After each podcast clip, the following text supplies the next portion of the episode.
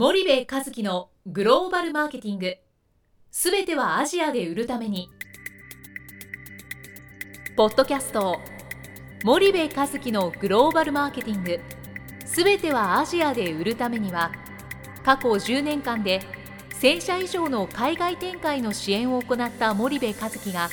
グローバルマーケティングを分かりやすく解説します。グローバルマーケティングとは世界のニーズに応えて利益を上げること。アジアで売るためにはものづくりプラスグローバルマーケティングを武器とした戦略を持たなければなりません。日本には素晴らしい企業が多く存在します。その企業とともにアジア市場を目指したい。再びジャパンアズナンバーワンと呼ばれる時代を作りたい森部一樹はそんな思いを持ちながらこの番組を皆様にお届けいたします。皆さんこんにちは。弊社より配信中の動画番組のご案内です。弊社ではスパイダーチャンネルという無料動画番組を配信しております。この動画番組は日本企業の海外販売チャンネル構築のノウハウを無料でお届けする番組です。またグローバルビジネスに関するさまざまな情報もお伝えしています。毎週火曜日金曜日の週2回配信。iTunes 内ポッドキャストにてご覧いただけます。iTunes にて番組タイトル名スパイダーチャンネル。大文字で SPYDERCHANNEL と検索ください。自動で最新動画がお手元に届く購読手続きが行えます。ぜひご覧ください。皆さんこんにちは。ナビゲーターの小林真彩です。えー、皆さんこんにちは。森部和樹です。はい。森部さん本日のポッドキャスト内容なんですけども、はい、前回に引き続き、はい、リコーアジアフォーラム2018、はい、こちらのセミナーですね、セミナーの、まあ、森部さんに登壇いただいた内容についてちょっと教えていただきたいんですけど、まあ、せっかくの機会なので、ちょっとあのご紹介いただければ幸いです。話した内容はい。ああはい。いいですよ。えっとえっと、アジア進出の経営戦略とリーダーシップっていうお話をさせてもらったんですけど、最近ちょっとこのタイトル、はい、あのね、米倉誠一郎先生につけてもらったんだけどね、このタイトル気に入って積極的に使ってるんだけども、はい、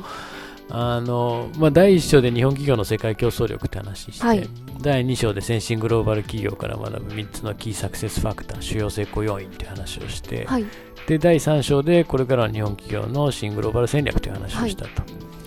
い、でこのね3つの話よくするんですよ、僕は。はい、大企業向けの話、で中小企業向けは中小企業向けでまた3章の結論が違うので、それを変えた話。で、えっと、講演っていうものに関しては大体このパターンでお話をするケースが多くて、で少しこうアカデミックなセミナーとか2時間とかっていうと、もう少し販売チャンネルにフォーカスをしたもの、うん、4時間とかっていうと、はい、よりいいチャンネルにフォーカスをした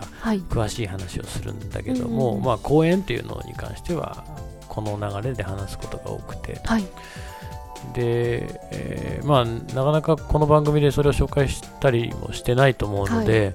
えー、と今回いい機会だからじゃあその話しましょうかね。お願いいたします。で第1章の日本企業の世界競争力ってね、まあ、どういう話をしたかっていうとその過去20年とかね、うんうん、25年の中でその日本の世界競争力って低下してるっていう話なんですよね。うんうん。はい、で1992年当時1位だったんですよ、うん、日本の世界競争力って、でもそれって今26位ぐらいまで低下してて、はい、でフォーチュングローバル500の中に米国って1992年25年前当時は157社がランクインしてて1位だったんですね、はい、で日本は119社で2位でこれがまあ日本が最も輝いてた時ですよね、一番のそのいい時代、はい、でそこから25年経ってえっと、どうなったかっていうと日本は52社で、うん、えー、3位になっちゃったんですよ。うん。で、えー、アメリカ依然134社でちょっと減らしてるんですけど1位でね、はい、でじゃあ2位に何が入ったかって、まあ、中国が入って、うん、っていうそういう図があって、はい、でまあ結局その何が起きたのかっていうことなんですけど、はい、この25年のね世界競争力見るとね、うん、2つの大きなことがまあ分かるよねって話をしてて、はい、で1つがもちろん中国の台頭、うん、今や白物家電の世界最大手ってハイアールでしょ、はい、で、えー、あとセンスとかさテレビ売ってるよね、うん、LG も韓国の LG、それからサムスン、はい、で携帯なんて昔ほらガラケーの時代日本ばっかりだったじゃない、はい、でガラパゴス化しちゃってスマートフォンではあの今やソニーぐらいだよね、世界で多分戦ってるのってね、アップルとサムソンとソニーと、その他中国台湾メーカーでしょ、はい、日本ってそんな状態の中でスマホではもう完全にサムスンにやられちゃって、ちょっと想像してほしいんだけども15年前とか20年前にサムスンがこんなことになるなんて誰も思ってなくて、うんね、でソニーが最高益で1兆円利益叩き出しましたって言ってる時にね、うん、サムソンの利益6兆だからね、うん、でパナソニックの経常利益って3000億満たないでしょ、うん、で、まあ、売上がパナソニック8兆だったかな？って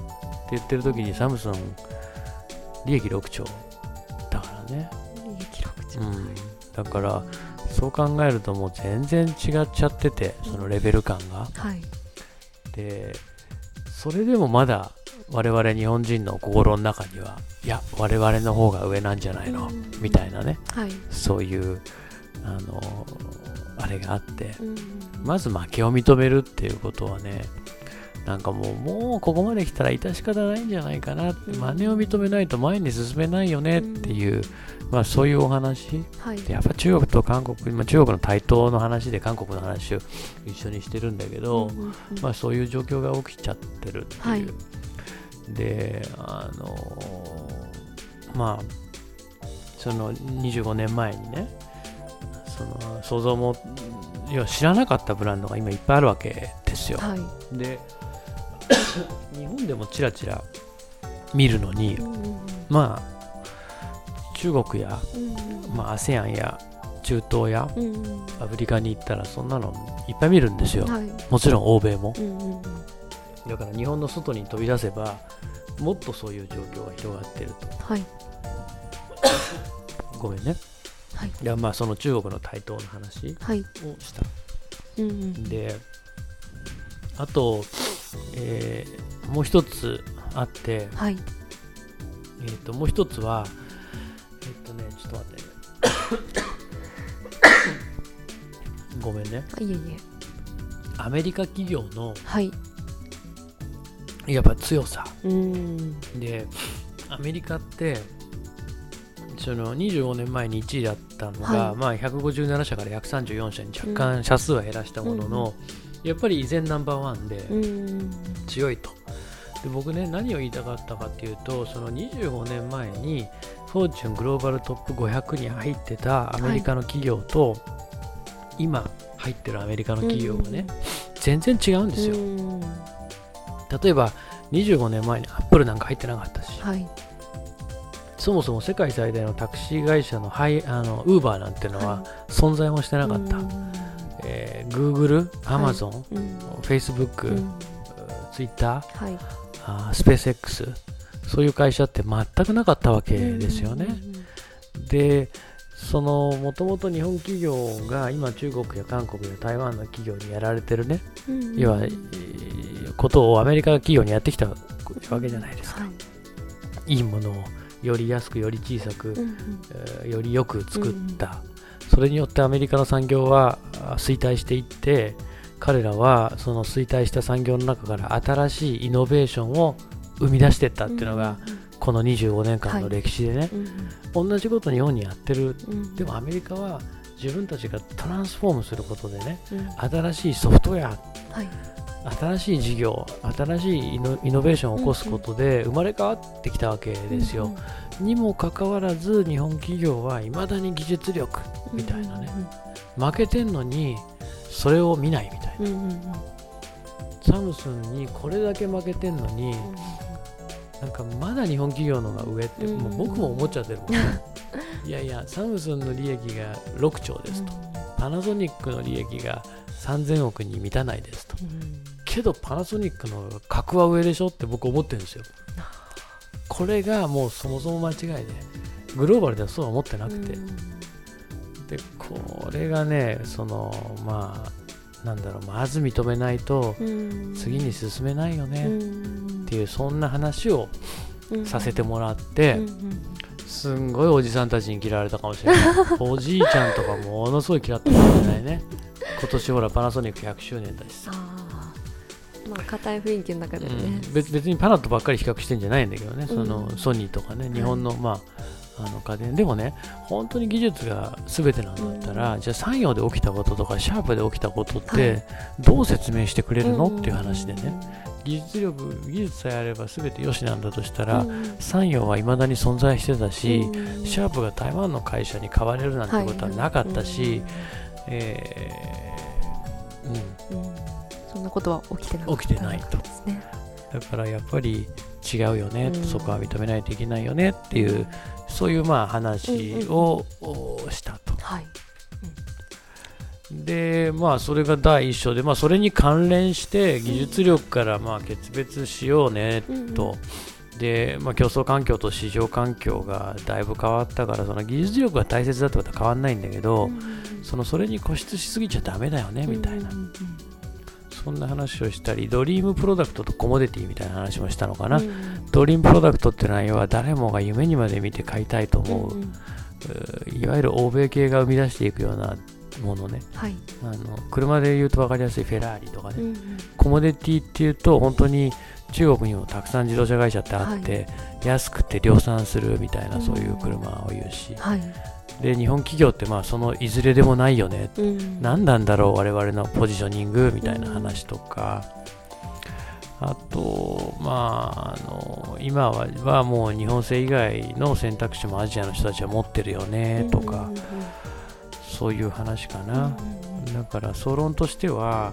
まあ、その作る力から売る力に、あの今世界の市場って移行してるんだよと。昔って作ることが全てだった。全てっていうか、一番重要だったと、はい、けど今作れることっていうのはそんなにあの当たり前になっちゃったんだよね、はい、なんでかって中国や韓国や台湾の企業でも作れた、うんうん、作れるようになっちゃったから、はい、日本企業だけじゃないから、うんうん、それよりもむしろ売る力の方が重要でさ、はい、でものづくり以上にマーケティングがやっぱり重要になってきちゃってる時代なんだよねと、これを変えないと日本企業絶対、あの再起しないよという話をかなり生意気にもさせてもらっていて、でその目に見えない品質なんて誰も評価しないですよと、品質がいいなんていうのは目に見えないから価値としては無ですぐらいのね、そういう話をしたおじいちゃんぐーっと怒るでしょ。だいぶ怒らしちゃったんじゃないかな。でもねいいのそれぐらい言わないとね。ね。だって本当に僕はあのこの20年間見てきてるから、はい、アジアの人たちが目に見えない品質を評価せずに、えー、品質の悪い、はい、けどマーケティングで売る力のある他国のメーカーの商品を買い続けてきてるのを見てきてるからね、それが事実なので、うん、でもそういったね年配の人たちがそこを考えを変えないと、あのいつまでもものづくりとかね言ってちゃダメで、で、まあ、また嫌われたらこういうこと言うと、あのでも言うね、はい、あのなんか日本のその下町ロケット的な話あるじゃないですか。はいはい。そのちょっとこの中小企業が、うんうん、えー、技術力をこの集めて、うんうん、えー、みんなで頑張ってやろうみたいな、はい、世界を相手にみたいなね、うんうん、で僕もこういうドラマ大好きなんですよ。ハゲタカとかね、ハゲタカのグローバルバージョンとかあるんで、まあ、知らないよね、NHK のそのドラマなんだけどね。はい、でとにかく日本の企業、はい、特に中小企業が集まってみたいな。だけどね、もう残念ながらそんな時代は、もう世界ではもう遠い昔に葬られてて、で、えっと、うん、その中小企業、中国も中小企業が大企業になっちゃっててね。でそういうロマンは NHK の特番ドラマで見るのはいいかもしれないけど、現実の世界はそうじゃない、うん、だからあの、うん、そういうのに心惹かれちゃうんだけど日本人はね、うん、だけどちょっと時代は違いますよね、まだ嫌われたなこれで。という話をしました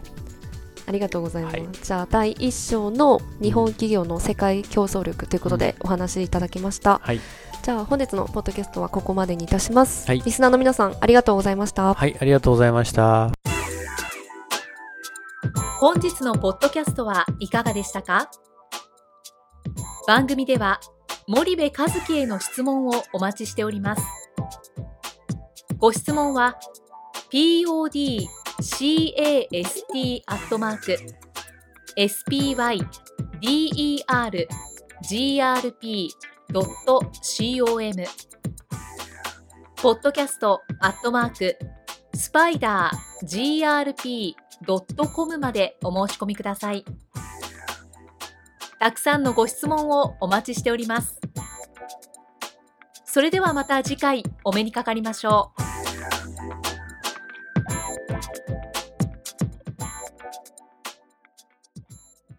森部和樹のグローバルマーケティング。この番組はスパイダーグループの提供によりお送りしました。